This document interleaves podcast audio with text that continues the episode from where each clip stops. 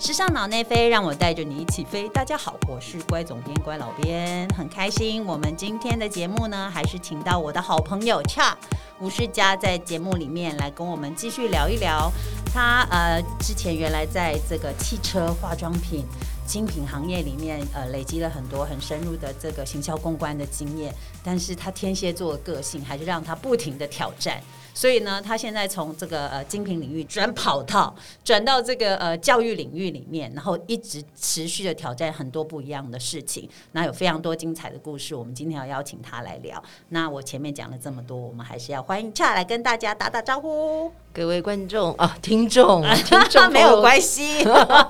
大家好， 我们乖好总朋友编好，对，大家好，嗯大家好，很开心。对，那呃，其实我们上一次的节目里面呢，有聊到一个非常重要的重点，因为其实我们很多人在人生里面很多的选择哦，那也许有一些人会跟 Charles 之前一样，就是有嗯。因为选择的关系，有回到这个归零的经验，但是归零这件事情呢，其实是不容易的。那所以他刚他之前有特别提到有三个关键嘛，第一个是勇气，我们来复习一下。第一个是你要有决定归零，放弃原来累积一切的勇气，勇这是气，一。嗯，二是什么？二是呢，你要根据你自己的能力跟对你自己的专业，你要找出一个切入点。，对，很棒。第三个呢，第三个呢，就就是是持续下去的不管遇到多少阻难，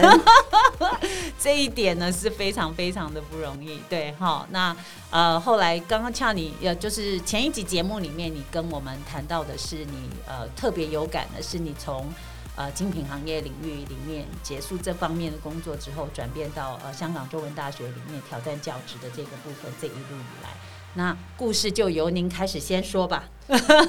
哦，我觉得这个这个转变其实挺大的。原来你是在产业里头，对然后你后来你到了学术界里头，是这个脑袋我根本完全不一样的。是不一是？你觉得好像一个在天，一个在地，就是真的嗯哈，真的太不一样了。太不一样了，所以呢，其实刚进去的时候超级不习惯的不，习惯。几个不习惯。当然第一个啦，因为我换了城市嘛，比如说你原先是住在台北，然后你搬到香港，第一个哦，所以城你是第一次去香港，就是常住嘛？应该是是不说是以前常常去，工作常常去，对，但但没有常住，没对有吗？没有住，你是指一年这样住，对啊当然没有、啊，当然没有，对啊哦很不同。很不同。所以呢，第一个你要去适应整个的城市的节奏、城市的对文化，还有对这里面的所有的系统，对，所以这是第一个挑战。对那第二个挑战就是说，那个思维逻辑不一样。比如说，以前嗯我们在产业界工作的时候，你就会想很多新的 idea，你对想要做 A、B、C、D。可是呢，到了学校之后呢，他并不是用这样的态度，嗯他是希望是说。呃，这一年呢，你去好好慢慢慢的想一想，然后之后呢，你看看有什么东西可以做，慢慢来。所以对那，个因为其实速度效率差很多，应该是对吗说速度，速我觉得度是差速很多度，倒不是效率，我觉得是速速度度，嗯因为因为你知道，在产业界每天就跟打仗一样，对不对？这个对礼拜、下个礼拜、这个对月、下个月，对你有业绩，但对学校并不是，不能等的，在业界是不能不能等的。对，嗯但是学校考虑的不是，学校考虑蛮长远的，对因为它是个教育，教育是对百年树人的事情，是啊，是啊是啊，所以他不希望你速度，就是说在这件事情上面速度这么冲突快，太对过匆促而没做好完整的考量，对是吗？嗯，对，所以呢，我就觉得说，哦，好，我原来我不可以想太快，哦想说哦好这个就很挑战了，对你， 天蝎座的挑恰 战的节奏是很快的。然后呢，嗯再再接下来就是说呢，以前因为我们在产业界，是我有一个 team 嘛，对不对对？对，你想什看么事情就是一个组织，大家分头哎行动，，对，所以呢，嗯你你大家一起来，就说那种那种 brainstorming，对不对对？讨论完之后，大家就开始分工，帮帮帮就做完了。啊对可是你在学校并不是哎、你学校就是你今天不管今天不管你是资深老师、资浅老师，你是你是校长兼撞钟，对，你对不什么对都要自己来你，大部分事情都要自己来。当然，你可能有助教，对或者说有些职员可以协助一些事情，对但绝大多数工作都要自己来。哦，所以 你会突然之间有很大的落差，就说啊，以前我可能拿起一个电话交代完毕就结束了，结束了，现在现在不是，现在我要交代我 自己，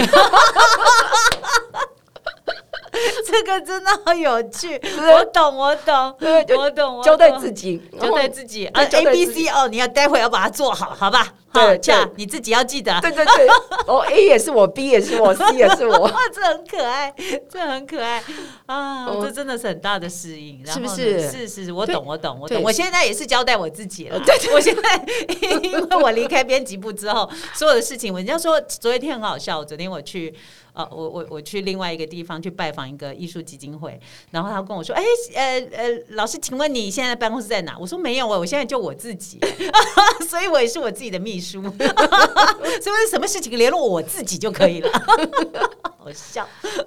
对，所以那时候你想想看，有嗯这几种、几种不同的挑战，是是哎它是，它同是一时发生，同时发嗯生，这压力真的蛮，这压力真的很，很大。所以你说归零之后，然后同时间面对这些不同的呃结构性的，或者对是你本身的个性上或工作的呃这个呃环境上的改变，对，其实那个压力非常大。所以我才为什么我懂讲第三点，就是你再怎么样你都要也要坚撑过持去你要撑过去。对，所以，所以呢，那时候我就告诉我自己，不行，我一定要撑过去。而且呢，在香港地方，因为它生活节奏非常快，对，那香港也是一个很重视个人成就的地方，是，这跟台湾很大不同。对对，所以对他，会给个人成就好的人很多的掌声。嗯哼，那那你想想看，我是一个外来人，他们也不认识我，对，那我要怎么样让他们认识我这件事情，是不是就要得肯定你，肯定对？这件事情就超级难的。嗯然后呢，你知道我们在那个学校里头，因为我们学校是全球前五十排名的学校，嗯嗯嗯所有这些的老师、教授们，每一个都是都名厉校害得不得了名校毕业的，嗯哼，所以你要跟他们要能够有来有往，你自己也要不断天的哪，我想了都害，怕了， 没有没有到害怕，但是就是嗯你你你看大家这么拼，这么是努力，你是完全没有可以呃落后的这种这种时间。对，所以这这是这是这就是为什么我说你必须要好好的调整的地方。那当然就是回到我符合呃天蝎座的性格，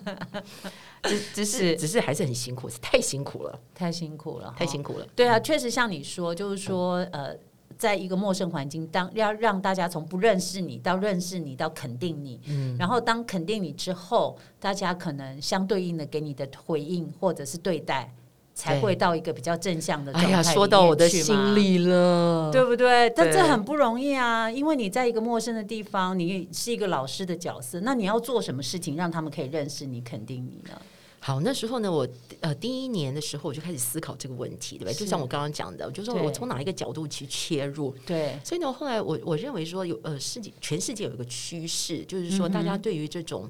呃，企业的社会责任，嗯哼，还有呢，对于比如说我们的环境的这种保护、永续的概念是，其实我二零一五年就在思考这件事情，刚好嗯哼也就是二零一五年联合国他们就提出来有十七个叫哦做我知道 SDG 的东西，对对对对那对我觉得我当然那个时候就 pick up 比较快，嗯，然后我就直觉的认为说这件事情应该做，而且它是对于整个的人类社会环境是很有意嗯很义正的事向情。啊，很正向的，对嗯，那你想想看，我们压力那么大，然后你一定要给自己一些正向的事情做嘛。是是是所以我就想说，哎、我来做这件事情，那我可以做什么呢？我就想说，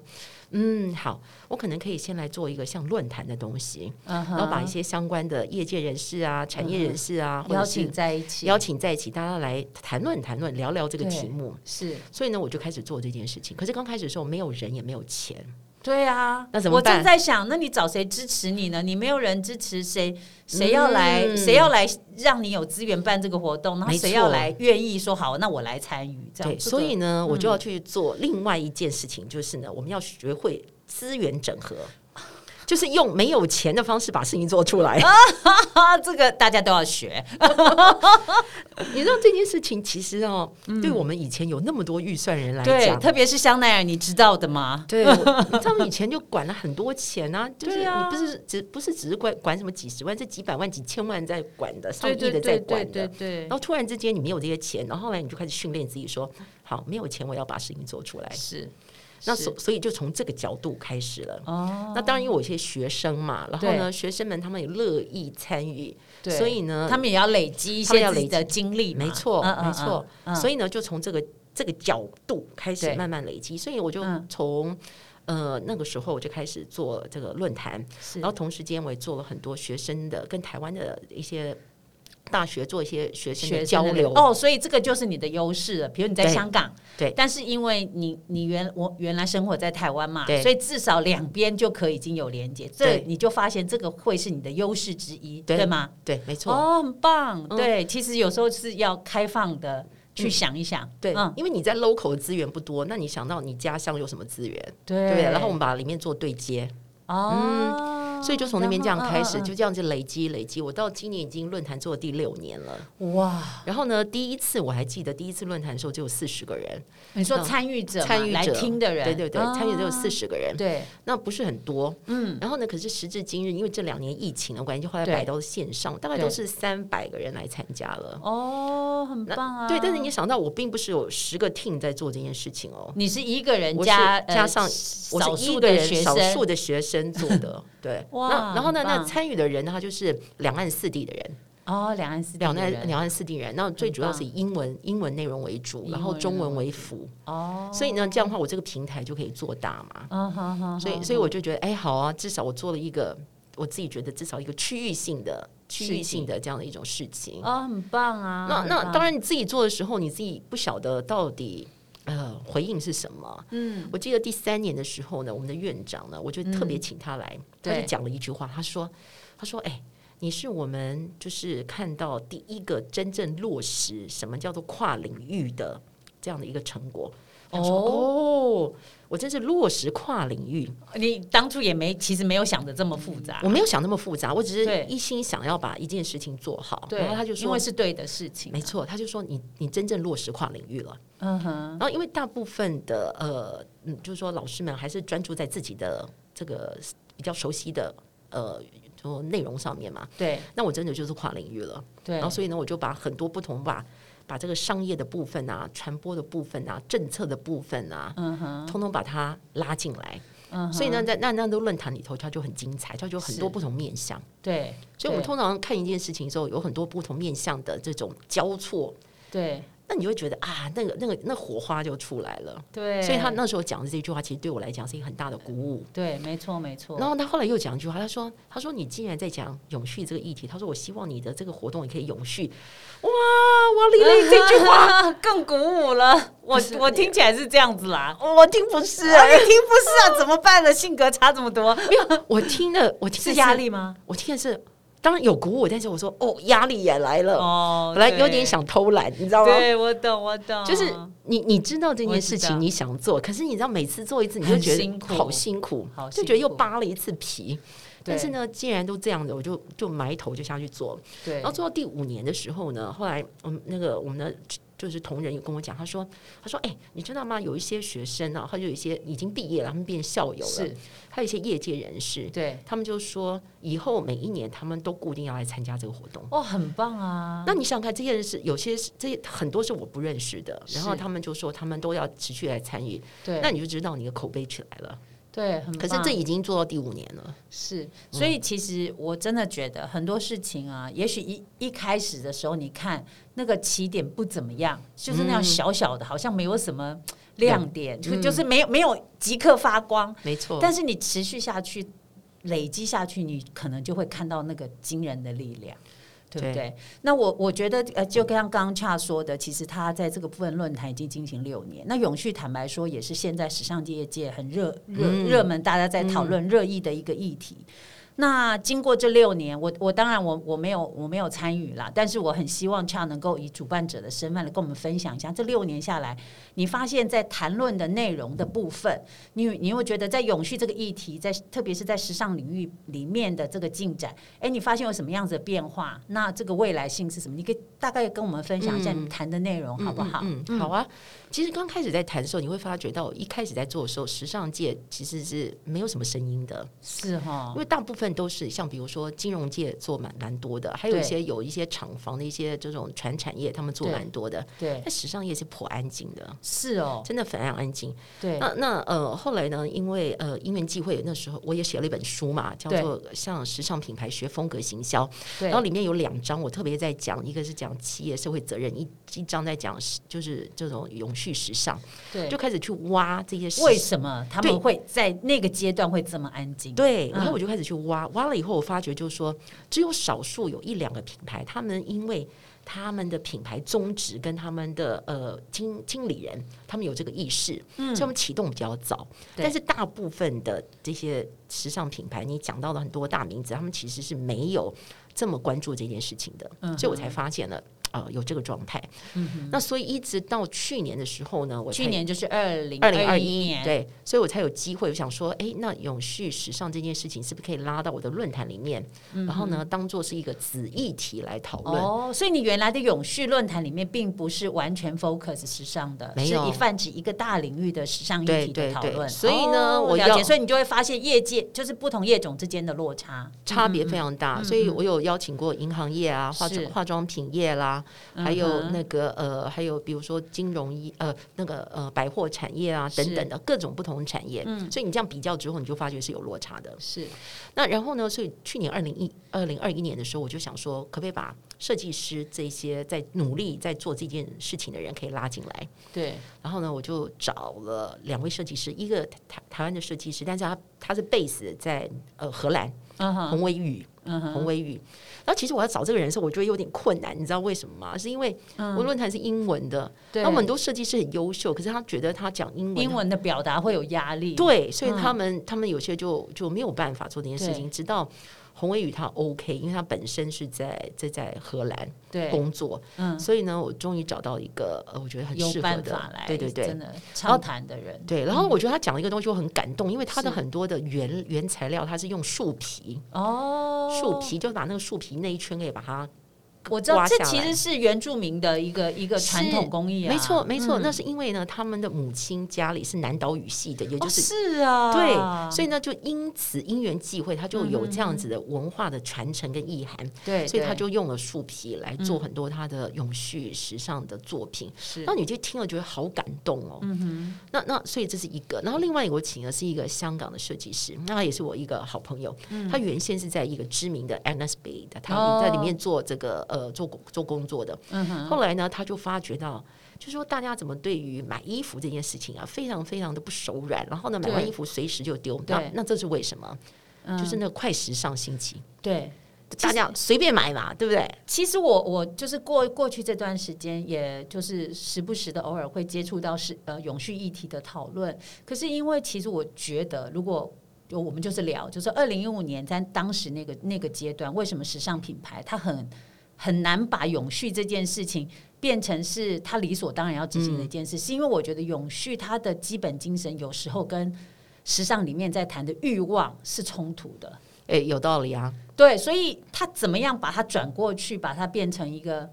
怎么讲？两边都非常，因为你没有欲望，你不会消费；你没有消费，你没有时尚产业的蓬勃。嗯，对。但是那反过来，你怎么样好好控制你的欲望，恰当的消费，变成一个怎么说？就是在时尚领域里面变成一个合理的存在。嗯，其实是需要一点进程的。对，我觉得这是这是很对的啦。所以我觉得后来时尚产业找到了一个出路，就是说，嗯永续这件事情它并不是只是发生在你要多买少买这件事情，嗯哼，还有一件事就是说，呃，你在制整个的制成过对程当中，对对对这很专业的，对不对这是很你专业在的。嗯制成过程中，比如说你用的原料是不是没有污染的，是或者说你今天找的劳工，你有没有给他合理合理的报待偿嗯遇？对，这些都是永续的范畴。它所以它不是只是买多买少的问题。对所以我觉得时尚产业慢慢慢慢找到自己可以切入的一个点，然后对而且可以做得好的地方。对。所以我觉得，所以现在有一个时尚公约了嘛，不是对吗？有个对，时二尚零公一约九年开始有个时尚公约，对大家都好像呃，怎么朝向这二零三零年的目标前进？至少、至少你可以做一些减碳的工作啊，嗯对然后还有对于那个海洋资源的保护是啊，是是对不对嗯、？对，所以我没错觉得，我觉得很好，就是说，大家对要找到一个呃，就是一个方式去对面对这个严严肃的议题。对，所以呢，那时候我就说，另外一个设计设计师，师香港的对这香港位设计师，他嗯做了一件事情，让我觉得也是很感动。他是真的做那哦种叫做再生回收，就是 up upcycling。 upcycling，嗯他呢，嗯他就我就说，那你到底做了什么事情？他说，他有些客人呢、嗯他就把他那些呃有纪念性的衣服拿回来嗯哼给他，重新改造，重新改造。我就说，那那你觉得这里面到底有什么不同？他说，你知道每一件衣服都有故事。我说，来说来是听，说来是听。是嗯他是说呢，比如说有一件有一个客人，他拿了衣服，他说这件件衣服呢是他订婚时候的对衣服，对可是当然。订婚多年之后，身材都走样了， 所以他就，可是他很喜欢那件衣服，还有在订婚时候那个 moment，你知道那个那个对感动，是所以呢，他就拿来改。然后他就说，另外一个客人呢，他他的是说，他那件衣服呢是他好像他爸爸送给他的衣服是，那后来他爸爸过世了，是，所以那件衣服他他舍不得丢掉。对那我觉得他留下来，他就想要怀念他的父亲。可是没当然，错他的身材或者他的喜好已经不一样了，对。所以要帮他改。对所以我觉得听到他这些故事，我觉得啊、对超级感动，没就是说错每一个衣服都有故事的。那所对以也不尽然，它旧了坏了，你就一定要把它直接扔掉。是是，其实这也就是前段时间有有跟身边的朋友，我们就有在讨论，就是关于永续时尚里面的一个点，就是说，如果假设你拥有的这个这这件衣服或这个时装，它跟你之间的连结是很深的，你就不可能会把它变成像是呃快时尚，或者是就是像。把衣服变成像卫生纸的使用，就是没我错用完以后就把它丢掉。嗯，对，因为它跟你的产生的连接，你就会把它想办法好好在你身边留长长久久。对，对，所以我觉得这个也是时尚，呃，就是永续时尚领域里面发展出来的一个一个很富有感情的部分哦。对。对，其实有一些那个个呃精品啊，精品品牌。虽然它的价钱很高嘛，你我想你也知道，对不嗯对比如没错说我们一件外套， 呃一件外套十五二十万，香奈儿外套你知道的，那你当然拥有它，你就要长长久久啊，但是，但是我只能说，因为它做工其实是挺真，的很，里面有很多秘密的。嗯对一件香奈儿外套里面你要对对拆对呃解，呃，我们呃就是那种编辑魂还是不灭，就是没错，一件外套里面有太多神秘的、太多秘密藏在里面，是你从外壳看不出来，所以它值得那个价钱。对它值的那个价嗯钱。然后你会发觉到说，哎、我这件衣服怎么十年之后再穿，你还是觉得蛮蛮蛮适合的，然后你也不会觉得退流行，所以嗯对这就是经典。对，所以有的时候你也可以说，你可以买花花好一点的价格买一个好一点的是啊，服装，没错然后可以穿久一点，对，就是建立一个很恰当的价值观啦，哈、消费观对吗？对，很棒，好，最后一题虽然有一点跳痛，但是我觉得我还是非问不可， 好，来吧，来 吧，因为其实现在我们永续是一个时尚热门的议题，但现在时尚里面热门的议题还有很多，呀，包含 NFT 啊、嗯，元宇宙啊、这些超级新的话题，嗯对不对？我想嗯嗯嗯 Cha 一定也、也很熟悉。嗯，那你要不要来？因为你有这么多的工作经验，又在业界又在学术界，你要不要发挥一下你的想象力？嗯你想象一下，大胆的想象。如果因为你已经离开香奈儿，对。你大胆的帮他想象一下，元宇宙世界的香奈儿会长成什么模样？你知道，其实我想回答这个问题之前，嗯讲一个背景，就是呢好，因为我在学校有在教那个数位传播，啊哈啊哈，所以呢，呃，因为要教数位传播，然后它的变化非常非常的快对。对，你知道，两年前的教材，后来去年再重新再教的时候，我几乎丢掉了八成，你知道吗？我懂，啊超惨 的，所以我也是这样，所以，所以你就要一直不断不断的去吸收各种最新的知识，是去是了解是很多东西。所以，包括 NFT 跟元宇宙这件事情，对，我觉得它当然在接下来在传播或在行销上面来讲，它应该有很大的空间。对那至于就是说，你是不是每一个人都想要生活在那个里头，那是另外一件事情。对但是我你可以看到它的潜力在那里。